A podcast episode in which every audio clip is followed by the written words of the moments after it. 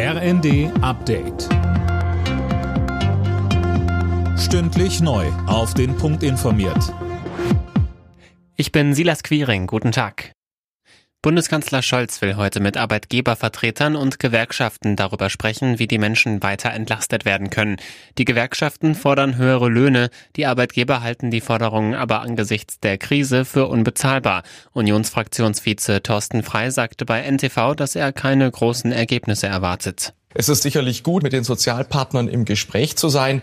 Aber wenn man auf der anderen Seite sieht, dass sowohl Arbeitgeber als auch Gewerkschaften ganz offensichtlich mit den Vorschlägen des Kanzlers nicht zufrieden sind, das deutet darauf hin, dass es nicht gelingen wird, durch eine konzertierte Aktion etwa übliche Tarifverhandlungen oder anderes mehr außer Kraft zu setzen. Und das sollte auch überhaupt nicht das Ziel sein in einer sozialen Marktwirtschaft.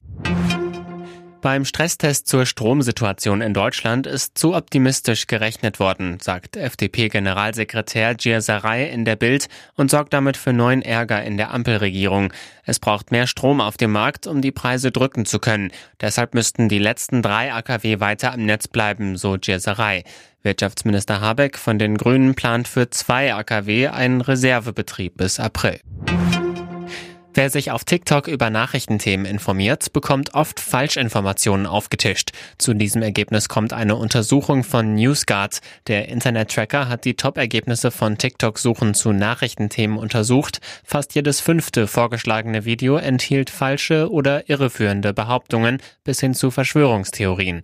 TikTok wirft den Studienautoren dagegen eine fehlerhafte Methodik vor und erklärt, man arbeite mit Hochdruck daran, Fehlinformationen zu bekämpfen.